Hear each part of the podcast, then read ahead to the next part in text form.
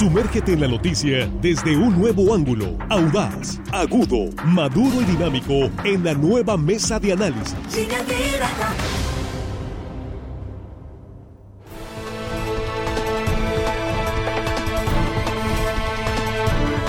Estamos de regreso y estamos aquí en la mesa de análisis eh, en este miércoles 2 de noviembre, Día de Muertos.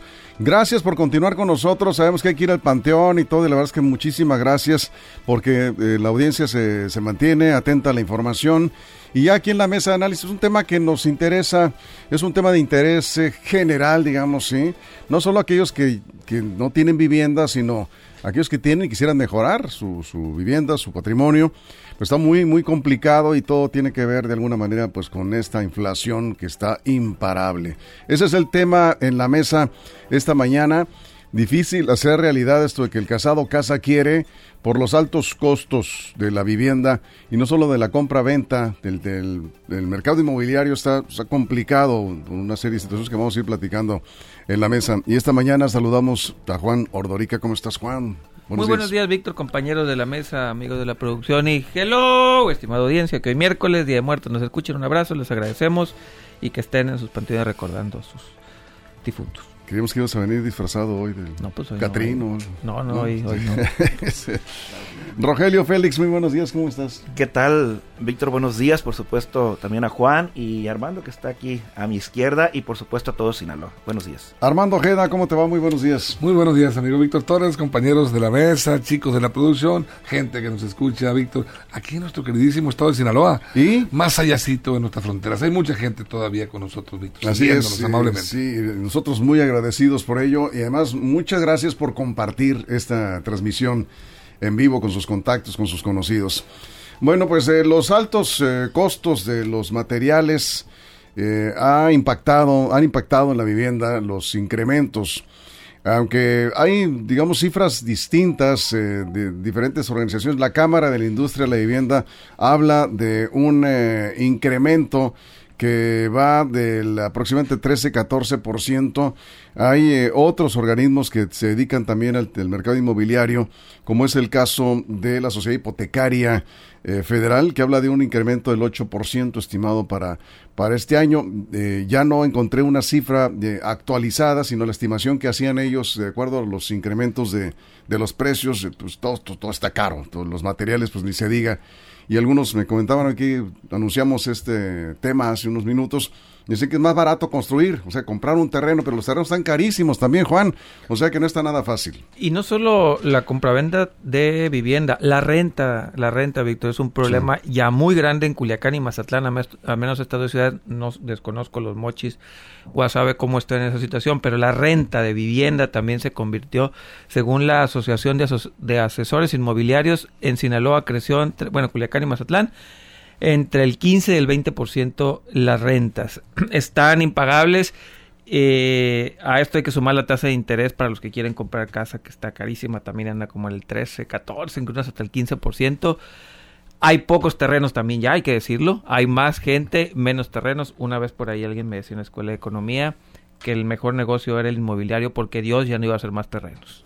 Son los que hay y ya no va a haber más terrenos al haber más gente y menos terrenos para construir en las zonas céntricas de las ciudades, obviamente va a aumentar los precios, aunque sean departamentos pequeños. Pues es un buen negocio comprar terrenos. Porque Dios ya no va a construir más. No, pero además por lo, por lo que, por cómo se están encareciendo, ¿no? Sí, porque es muy, esa parte, más allá de la inflación hay que separarlo, yo sí voy a separar este tema de la inflación, tiene que ver con aumentos poblacionales, tiene que ver el aumento en la demanda de los servicios de vivienda y la poca disponibilidad de inventarios y además que sobre todo Culiacán, Mazatlán ya está aprendiendo a tener viviendas verticales hacia arriba, Culiacán todavía no, la gente de Culiacán se rehúsa a comprar vivienda vertical y quiere el terreno, entonces esto hace que los precios aumenten e insisto, el tema de las rentas es un tema muy complicado que en los próximos cuatro o cinco años se nos, va a, se nos va a venir encima de una peor manera y en la segunda intervención hablaré por qué. Por estos servicios que no están mal de rentas de plataformas, están desplazando las rentas. Aquí están llegando ya algunas eh, preguntas, estoy interactuando con, también acá en el WhatsApp. Y a ver, Rogelio, vamos a eh, completar la primera vuelta eh, en el tema Vamos contigo. Bueno, aquí se está dando un fenómeno muy interesante desde hace ya varios años. ¿Cuál es este fenómeno? Que cada vez las personas que viven en la zona rural por falta de los servicios de salud, por falta de los servicios públicos y por falta de espacios para, eh, para la educación de sus hijos, ¿qué están haciendo? Me faltó otro tema, el tema de la violencia, ¿no? Se están desplazando muchas familias a la zona urbana. Están complicando, ¿no? La situación de vivienda, están complicando la situación también de los servicios públicos. Hablo en el caso de los Mochis, de Guasave, Salvador Alvarado, Mazatlán y Culiacán, que son las cinco principales ciudades. Los gobiernos pues están metiendo en aprietos en materia de servicios públicos, pero también al tener más eh, población que demanda una vivienda, que demanda un terreno para habitar, está ocasionando que estos se vayan a la alza. aunado a esto, ¿qué pasó con la pandemia? Hubo un encarecimiento de fabricación de materiales para la construcción. El dato más reciente es que en lo que va de este año de 2022, eh, los incrementos han estado flotando entre un 15 y un 20%, hablando de cemento, varilla, eh, aluminio, cristal, y todo eso lo justifica el constructor para dar más cara la vivienda. ¿Qué va a pasar en un futuro? Bueno, pues que cada vez eh, será más la necesidad que se tenga en las ciudades. Otro punto que también ha encarecido el precio de la vivienda es que tenemos ciudades huecas, de gente que se ha dedicado a engordar terrenos, eh, pensando que ahí se pondrá un hospital, que pronto habrá una plaza comercial, que pronto van a pavimentar, van a hacer un bulevar. ¿Y qué está haciendo la gente? Engordando terrenos. En el caso de Culiacán podemos ver el desarrollo urbano Tres Ríos, cómo hay lotes de terrenos ahí engordándose y esto encareciendo eh, pues la vivienda y cada vez la gente se está yendo a vivir más, más, más hacia la, a la periferia. es que es un negocio. Sí, es un negocio. Ah, no, no es ilegal, no, estamos, no estamos diciendo que es ilegal y también se están dando muchas ciudades huecas, es decir, tú recorres el centro de la ciudad de Culiacán, imagino que ocurre lo mismo en los Mochis y el resto de las ciudades donde vemos muchas fincas abandonadas, quizás también esperando hacer un negocio eh, en un futuro. Pero bueno, y muy caro. eso no es un delito. Muchas empresas no se instalan en ciertos sectores porque está carísimo. Tú tienes razón en ese sentido. Se han, se han, subido mucho los precios. Armando. Sí, mira, eh, este, la necesidad de vivienda este, dio origen hace ya, acaba de cumplir 50 años el Infonavit. Fue fundado el 21 de abril de 1972 en el periodo de Luis Echeverría Álvarez. El Infonavit acaba de cumplir 50 años. Hasta estos momentos, hasta este año, el Infonavit ha construido poco más de 12 millones de viviendas para trabajadores. ¿Y sabes cómo le decían al Infonavit? Infamiavit. Mm. sí, bueno, ya ves que el mexicano. Pues el sinfín. Muy, bueno. El sinfín, porque difícilmente lo que terminas de pagar, ¿no? Pero bueno, la demanda de vivienda siempre ha estado. Y lo que pasa es que las manchas urbanas han crecido enormemente, sobre todo en las ciudades como las, eh, las grandes ciudades, por lo menos en Culiacán, Mazatlán, eh, Los Mochis, Guamuchil, Nabolato, Guasave. Eh, se han extendido mucho y poco a poco pues van, van asfixiando lo que es las áreas eh, disponibles. Y pues bueno, como bien lo comenta Juan, lo comenta Rogelio, eh, crece la demanda de vivienda, crece la necesidad de nuevas áreas, pero con estas nuevas áreas terreno hay. El problema está en los servicios públicos, recolección de basura, alumbrado, drenaje, agua potable, este todos los servicios que se requieren para que, bueno, para el buen vivir de la gente, que es lo que busca, el momento que buscas un terreno para construir tu vivienda, pues buscas que tenga por lo menos acceso a esos servicios. Y ahí es donde el gobierno, las autoridades de los municipios se ven eh, paralizados porque meterle agua hacia los hacia las zonas serranas, las zonas altas de los, de los eh, ciudades es muy difícil y muy costoso. A veces no, no existe la posibilidad siquiera de llevar esos servicios. Eh, aquí hay algunos comentarios. A ver, Juan, ¿qué opinas? Nos dice que un radio escucha. Si la vivienda ha subido, sí. Es un hecho, ¿no? Ahí están. ¿Los terrenos han subido? Sí. Pero no todos los insumos han subido tanto. ¿No? No todos los insumos de construcción De construcción. No todos han subido. En lo que requieres para la construcción de vivienda, ¿no? La persona que nos escribe eh, le sabe al tema. Cemento, varilla y... no, no, es que espérame, nomás lo que, lo que dice es importante. Eh, conoce el tema, me pidió que no diera su nombre, pero es, un, es, un ingeniero. Eh, perdón, arquitecto, es arquitecto. perdón, no, no, les gusta para nada, discúlpenme, ¿sí? dice, es más la especulación de los comercializadores de vivienda. ¿Sí? Por ejemplo, cuando dicen, va a subir el acero, ponen el grito en el cielo y están subiendo la vivienda cada mes. ¿Por qué suben la vivienda cada mes? Es algo que pues algunos se preguntan. Entonces, no todo ha subido en los costos de vivienda.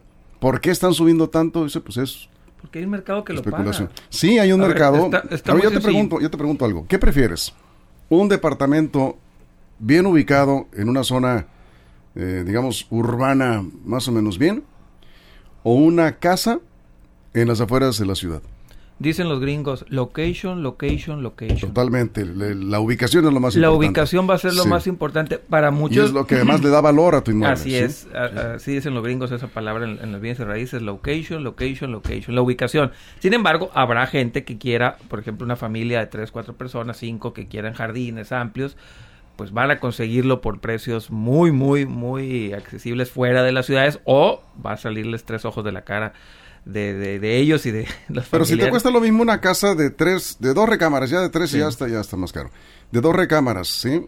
Que un departamento también de dos recámaras con el equipamiento básico, pues, ¿no? Ubicación. En la mejor ubicación, ¿prefieres la ubicación? Ubicación siempre, siempre porque eso te va a traer plusvalía, te va a traer muchísimas cosas. El problema es Comodidad cultural. también. Comodidad, trae, sí. eh, eh, eh, y incluso te sale más barato porque tienes los servicios a la mano. Si vives lejos, los servicios te, te- te terminan saliendo más caro. Pero bueno, el otro, el otro fenómeno que están viendo en Mazatlán, por ejemplo, es que las rentas están yendo ya imposibles porque los arrendatarios, perdón, los arrendadores, no los arrendatarios, los arrendadores están viendo que los negocios de plataformas digitales, Airbnb, por Sí, los que rentan, pues. Sí, les sale mucho más eh, costeable o es mucho más de utilidad para ellos rentarlo así que rentarlo a alguien mensualmente. Y esto le está pegando durísimo a la gente que quiere rentar casas. En Mazatlán veo este, este fenómeno que no están encontrando casas ni siquiera en zonas apartadas, ¿eh?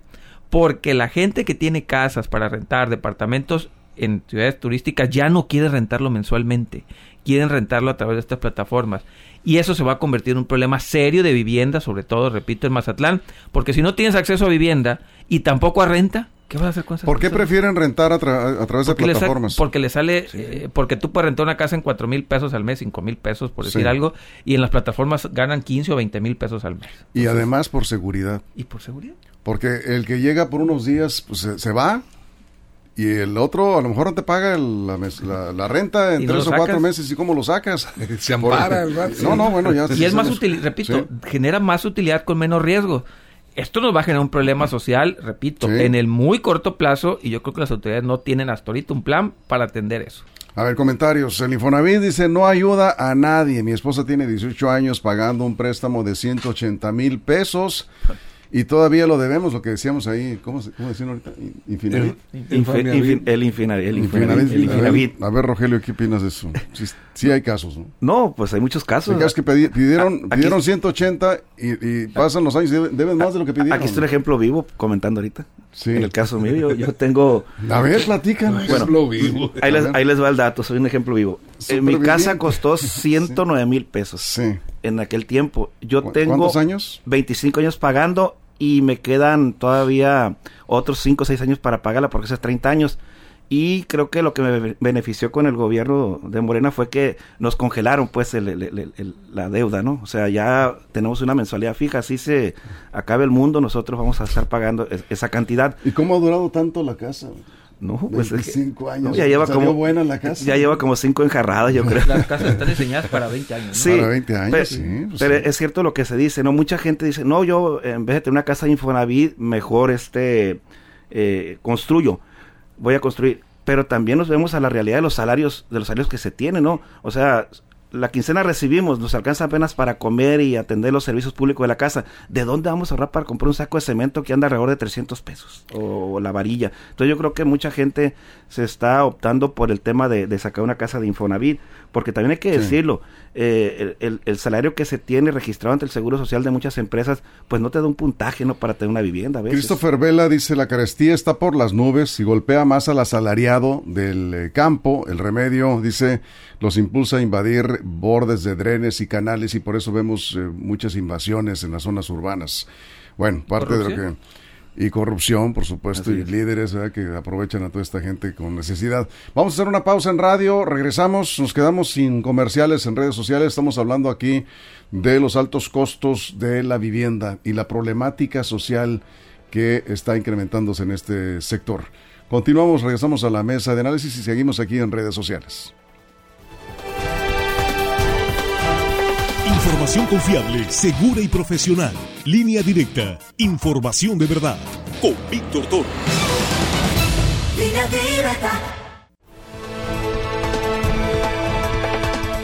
Ya estamos aquí de regreso después del corte en radio. Seguimos aquí en redes sociales. Estamos hablando del alto costo de la vivienda. Este problema eh, social que ha ido incrementándose principalmente en las zonas urbanas. Acá nos eh, comenta Rafael Castro, dice, hay eh, escasez de vivienda, es verdad, dice, pero hay muchas viviendas abandonadas, algunas vandalizadas, eh, porque dice, eh, ¿cómo dice? ¿Por qué, ¿Por qué no entregaron esa vivienda a personas que sí las ocupan? Si preguntan por qué suben de precio las viviendas, pregunten, dice, en el caso del alcalde de Ahome. Bueno, hay problemas de este tipo en los principales municipios del estado. Viviendas aparentemente abandonadas, o que están en problemas eh, este, jurídicos y ocupadas por, por invasores, que luego finalmente pues algún día los van a sacar de ahí. Eso, eso lo estamos viendo en, los principales, eh, en las principales ciudades del país. Eh, bueno, aquí los comentarios. Aquí nos decían, en un comentario nos dicen, si tú quieres una casa tienes que ver prioridades. Si la casa es tu prioridad ya te vas a casar, tienes que hacer ahorros, tienes que trabajar un poco más tienes que pensar en no comprarte el carro y comprarte la casa, porque luego se, te compras el carro primero, te encharcas con un crédito y pues ya no te pudiste comprar la casa. Bueno. Y a veces es mejor rentar. La gente le tiene miedo a las rentas. Sí. Financieramente a veces es mejor decisión rentar que comprar casa. Lo que ocurre en las ciudades más grandes. Rentar sí. a veces financieramente, repito, insisto, te deja más utilidades que comprar casa. Muchos, o sea, muchos asesores financieros te recomiendan renta en lugar de comprar. Bien, a ver, Rogelio.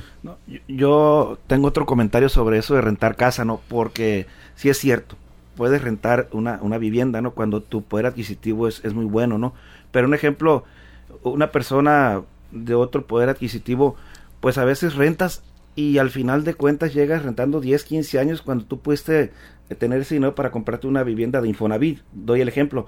Otro, cuando tú rentas una casa, nunca puedes tener el mueble que, que, que, que, te gusta, nunca puedes tener una recámara que te guste. ¿Por qué? Porque eh, a veces te va a pedir la casa el rentador y vas a tener que cambiar de domicilio y dices tú, ¿ahora dónde meto los muebles? Entonces una gente que renta siempre está destinada a tener una mesa blanca con cuatro sillas y a veces un roperito y lo más indispensable una estufa chiquita. ¿Por qué? Porque sabe que de, de, un momento a otro lo van a sacar de la renta. Entonces por esa parte yo creo que debemos ser más optimistas y pensar en tener una vivienda, aunque sea de Infonavit, eh, ahí podemos estar abonando que equivale muchas veces a una renta aunque ahorita ya no, ya no tanto, ¿no? Porque están muy, muy elevados los, los, los costos de una casa de Infonavit. Por ejemplo, aquí en Culiacán, en la periferia, una casa debe andar alrededor de 800 mil pesos. Ya nos vamos a un fraccionamiento más, más cerca o, o, o, una casa un poquito mejor, pues anda arriba de un millón de pesos. ¿Qué está pasando con los jóvenes?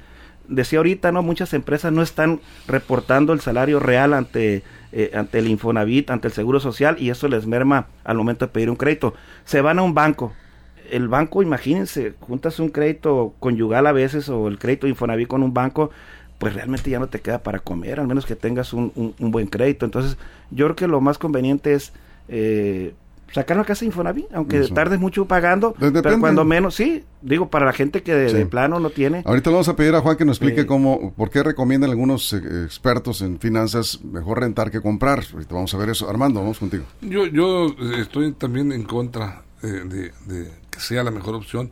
Juan es economista, quizá tenga los argumentos, pero desde mi punto de vista ciudadano, como un vil mortal, yo... yo Todos somos mortales, ¿eh? Y ciudadanos. sí, bueno, bueno, común y corriente. Mm, Víctor... Todos somos corrientes. Todos somos todos, todos, sí. Dame tu bueno, opinión personal. Mi opinión, sí. últimamente. No, yo, yo pienso... comprar? Yo, y por supuesto que sí, Víctor. Sí. Si hay capacidad de un crédito, tener tu propia casita, porque yo coincido con Rogelio puedes irle haciendo adecuaciones, un segundo, una segunda planta, crece tu familia, la escuela la tengo a a tal distancia, el camión me pasa por enfrente, me comunico más fácilmente hacia mi trabajo.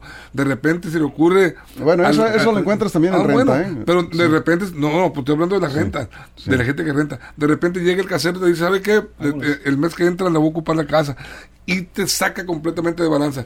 Y se me hace difícil volver a la época de los nómadas, andar de colonia en colonia, este, y cambiándote. nomás por, por- este, por cuestión de tiempo. eh, eh, por cuestión de eh, tiempo, nada más, ya nos explicará Juan en detalle. Vamos a, a cortar los tiempos en la segunda parte para, para dar más, más, eh, más temas. Dijiste algunas cosas que no son ciertas. No te puedes ejemplo- sacar de un día para otro. ¿eh? Es más difícil sacar a alguien eh, que está rentando. Ah, no, no, te, te- te fuiste a lo jurídico, lo No, legal. tú te di- pide, tú- te incomoda el no, hecho que te diga el déjame casero. explicarte, Bueno, déjame pues, explicarte, déjame explicarte. O sea, tú- yo no te interrumpí. Déjame explicarte. Tú firmas un contrato por un Sí, año, sí. mínimo por un año. Para empezar, le tienes un año garantizado. ¿sí? Claro. No te pueden sacar de un día para otro. Y de jurídicamente un día menos. por otro aparece el ya cuando tengas eh, este te diga el, el casero oiga voy a ocupar el mes que entra te dije de un día para otro te da la noticia no que de un día para otro le tienes va a pedir no te va a sacar contrato. mañana te digas quiero mañana Pero si salga", tú no. pagas la renta mensualmente, no, no te Víctor, van pero a aquí hay un problema. Tenemos la mala costumbre de rentar viviendas sin un contrato de por medio. Mucha gente tiene esa, esa costumbre que A- no debe hacerlo. Ya pero difícilmente lo alguien te renta sin un contrato. ¿eh? Ya hay una, hay mucha experiencia en Sí, ese sí. sentido, sobre todo de, lo- de los, de los que rentan, ¿no? Sí. Sí, sí. Porque, pues, de al rato no, los- no los puedes sacar. y menos prestada Bueno, a ver, Juan, ¿por qué es mejor? ¿Por qué algunos, eh, en algunos casos, vamos, este, expertos en finanzas recomiendan rentar y no comprar casa? Financieramente para muchos, repito, son decisiones financieras y culturales. Sí, claro. Habrá muchos que quieran Sí. culturalmente su casa, pero financieramente, financieramente es a veces mejor rentar. O sea, ¿es menos costo? Incluso te deja dinero. A ver, si tú vas a comprar una casa por un crédito hipotecario, a lo mejor tienes que pagar 10 mil pesos al mes. Si tú rentas esa misma casa, aproximadamente, insisto, vamos a hablar en, términos generales, la puedes rentar en 5 mil pesos en lugar de dar 10 mil. Financieramente tú destinas esos 10 mil pesos, córrelo a 20 años y esos 5 mil extras, si la corriste a 20 años, son un, un dinero que puedes utilizar para invertirlo en un negocio, invertirlo incluso después de 20 años en comprarte una casa que te va a salir más barata y ese remanente también lo puedes utilizar para que te genere más dividendo de los créditos que vas a pagar por tu propia casa. Tú resolviste tu problema de vivienda pagando una renta de 5 mil pesos y quedándote 5 mil pesos a 20 años tuyos, que termina siendo mucho más utilidad y no te quedaste sin casa y te quedaste con un dinero tuyo para invertirlo en lo que te dé la gana. Esa es una tendencia que va en aumento. En, ¿no? es- efectivamente, en Estados Unidos, en- incluso en la Ciudad de México, en Guadalajara, en Monterrey, ya están utilizando esos esquemas, porque financieramente da más sentido a pagar una hipoteca por, por 20 años, que al final del día lo que tú pagaste no va a ser el- lo mismo que va a valer tu casa, vas a terminar pagando más de lo que costó Ah, tu no, casa. sí, claro. sí, pero la casa Entonces- también gana plusvalía Juan Vuelvo a repetir porque, a ver, vuelvo a repetir. Al final del día terminas tú pagando más por tu casa que lo que pa- que lo que cuesta tu casa al último, al último, la última mensualidad. re- y repito y otra vez insisto. Aún la plusvalía que llegas a obtener con eso, lo que te ahorraste a la vuelta de 20 años con esos 5 mil pesos es superior a cualquier plusvalía. Son decisiones financieras, les pueden gustar o no, culturalmente pueden, pueden, pueden tomar la otra decisión. Lo que les estoy diciendo que financieramente es una decisión que mucha gente está tomando porque te da más dividendos. Pero- Las matemáticas no fallan. A ver, Pero- Rogelio. No, pero yo estoy de acuerdo en algunas cosas que dice Juan, pero pero hay que tomar en cuenta también que no somos eternos en los trabajos. También el mundo da vueltas y a veces estamos arriba con un buen empleo y a veces estamos abajo, porque muchas personas pensamos mejor en tener una vivienda y el día que nos falte el trabajo, el día que ya nos vayamos de este mundo, dejamos ese pequeño patrimonio chico o grande, se lo dejamos a la familia, no dejamos a nuestros hijos en, la realidad, calle. ¿eh? Muchas Ah, veces no, ni sí. siquiera terminas de pagar la casa. Te No, no, mueres pero- y ni siquiera terminas de pagar la Bueno, casa. sí. pero en el caso del Infonavit, si te mueres ahí, la casa sí, te, sí queda para, También para el la dinero- familia. También, entonces, también. también puedes dejar el dinero que ahorraste en lugar de comprarte la casa. Sí, sí, Es la pero misma de cosa. buenas a primeras hay que dejar un patrimonio a la familia, no la vas a dejar eh, en la calle a tus hijos chicos, a, a tu esposa. Del otro modo tienes un patrimonio y ahí se va a buscar cobijo, porque el mundo da muchas vueltas en de empleo. Es que es Ahorita un, vemos, es un- es vemos un- gente es con un- mucho dinero. es y a un veces no. problema, es un problema Es cultural. cultural, es cultural. cultural. Armando, la, la sí. cultura del ahorro tendría que prevalecer ahí. Así es. Sí. Eh, este, que sea una gente ordenada en el ahorro. pero de repente en el transcurso de la vida pues van generándose necesidades con los hijos que van creciendo en Ah, escuela, bueno. etcétera, y te- y la capacidad del ahorro no te da. Sin embargo, la casa la estás pagando. En los 20 años, todo lo que tú eh, eh, le abonaste a la casa o la terminaste de pagar, ya tienes un patrimonio. Y en un momento dado de un apuro, la puedes vender Así y- es. e irte a otro lugar, porque si le gana la plusvalía. Por eso, eh, el que tenga capacidad, yo, yo me iría por, por la adquisición de la vivienda. Todo A ese, ver. todo ese argumento sigue siendo válido con lo que parte financiera. Si tú vas a pagar 10 mil pesos a 20 años, esos y vas a rentar a 20 años por 5 mil, esos 5 mil pesos los vas a tener que dar o a la hipoteca o al ahorro. Así Mucha es. gente prefiere darlos al ahorro. Si dices, Armando, este, que te quedaste con un problema, pues tu problema no se va a resolver con tu hipoteca de 10 mil pesos. No se va a resolver, vas a tener que pagarla. Pero bueno, repito. Pero el insisto, pago de la hipoteca es un ahorro también. Eh, es un asunto que A da- ver, es un círculo que no no le voy no los voy a convencer caso, a los ¿sí? que no quieran Sí. y los que no financieramente y matemáticamente genera mucho más utilidad pa- en algunos casos depende Sí. de la ubicación de los terrenos rentar que comprar algunos querrán otros no pero financieramente hace sentido y, mu- y como dijo Víctor mucha gente ya está optando por esos por esos esquemas porque les deja dinero les deja liquidez a las personas. José Israel eh, Rojas dice, pero la renta no es fija, sube constantemente es también. Eh, sí, por eso repito, tienes que hacer, sentarte y hacer tu propio plan de cómo lo va a hacer, porque son esquemas financieros, no es así. Yo dije un Sí. ejemplo sencillo, fácil para Ahora, el crédito está muy caro, El crédito, sí, sí. eh, está carísimo el, el crédito hipotecario, el crédito automotriz, el crédito en general está muy Ah, caro. ima- Imagínense eso también, a cinco mil pesos, el mismo, el mismo ejemplo, esos cinco mil pesos tú lo metes a una renta fija, te va a dar el 8, 9%,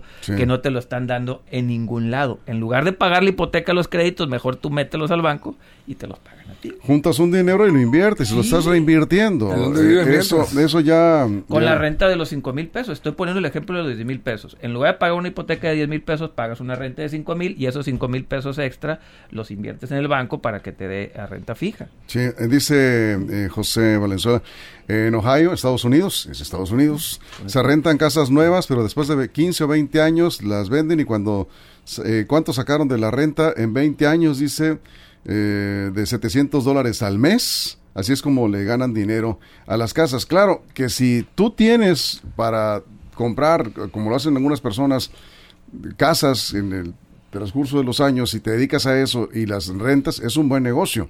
El que tiene la capacidad, ¿no?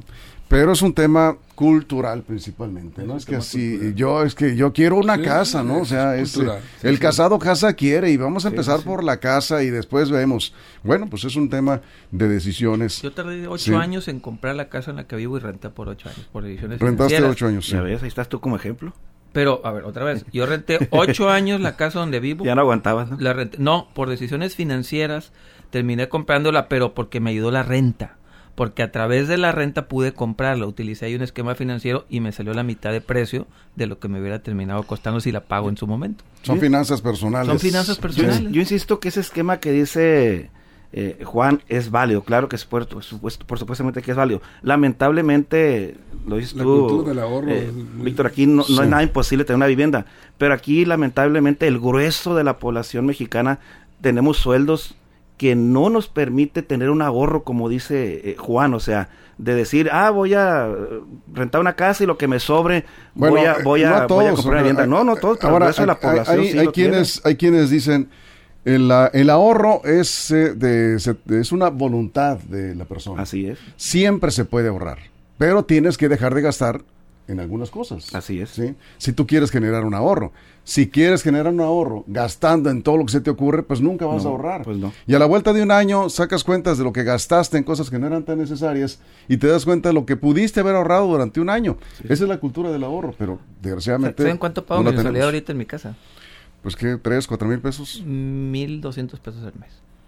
Sí. Eso pago. Y es lo que está pasando con algunos créditos. Después de muchos años, eh, estás pagando una mensualidad muy cómoda y eh, después de rentar, muchos, la mayoría empiezan, o empezamos ¿Dónde- dónde rentando. ese crédito, Juan? Sí, a sí. 100 años. Danos, danos de alta ahí. Crédito a 20 años, repito, fue una de, fueron decisiones financieras de cómo vas manejando tú tus créditos. Claro. Y terminas pagando. Pero también no tiene vuelta eh, este tema. Si quieres generar ahorro, tienes que dejar de gastar en muchas Sí, esa es cosas la que clave, no. Refresco, cigarro, Sí. bebidas embriagantes. Se requiere mucha disciplina, Mucha disciplina. ahí, está la, la clave. de los fines de semana. Pero a la larga Así es. te da resultado. Nos vamos, Armando, muchas gracias. Es un gusto, Gracias Víctor. Nada más recomendar a los jóvenes que en vez de comprar carro del año, vayan ahorrando por una A casa. la tarde no tenemos mesa. Eh, la gente compra lo que quiere. Así es, ¿no? Nos Yo dice- ya nada más les sugiero. Nos dicen que, que las casas en la periferia no cuestan 800 mil pesos, que cuestan un millón cien mil pesos. Acaban de comprar. Ya en la periferia. Yo, me. Quedé entonces muy, muy retrasado. Sí, ya no hay casas de 800. Ajá. Yo pensaba que sí había ahí en la orilla. Dice, acabo de comprar y me costó Eh, un millón Estamos hablando de Culiacán. Culiacán. Sí, sí, Culiacán. Carísimo todo en ese sentido. Nos vamos, Juan, muchas gracias. Nos vemos, cuídense. Gracias a la producción. En la mesa mañana. Mañana. no tendremos tercera emisión por Día de Muertos, pero sí nos escuchamos, si usted lo permite, de nuevo a la una de la tarde en la segunda emisión de Línea Directa. Información de verdad. La mesa de análisis, nueva edición. Evolución que suma valor. Conéctate en el sistema informativo más fuerte del noroeste de México. Línea directa con Víctor Torres. Esto fue Línea Directa. Información de verdad con Víctor Torres. Información confiable con fuentes verificadas y seguras. Línea Directa. Información de verdad con Víctor Torres. Esta es una producción de RSN, el grupo de comunicación más fuerte de Sinaloa.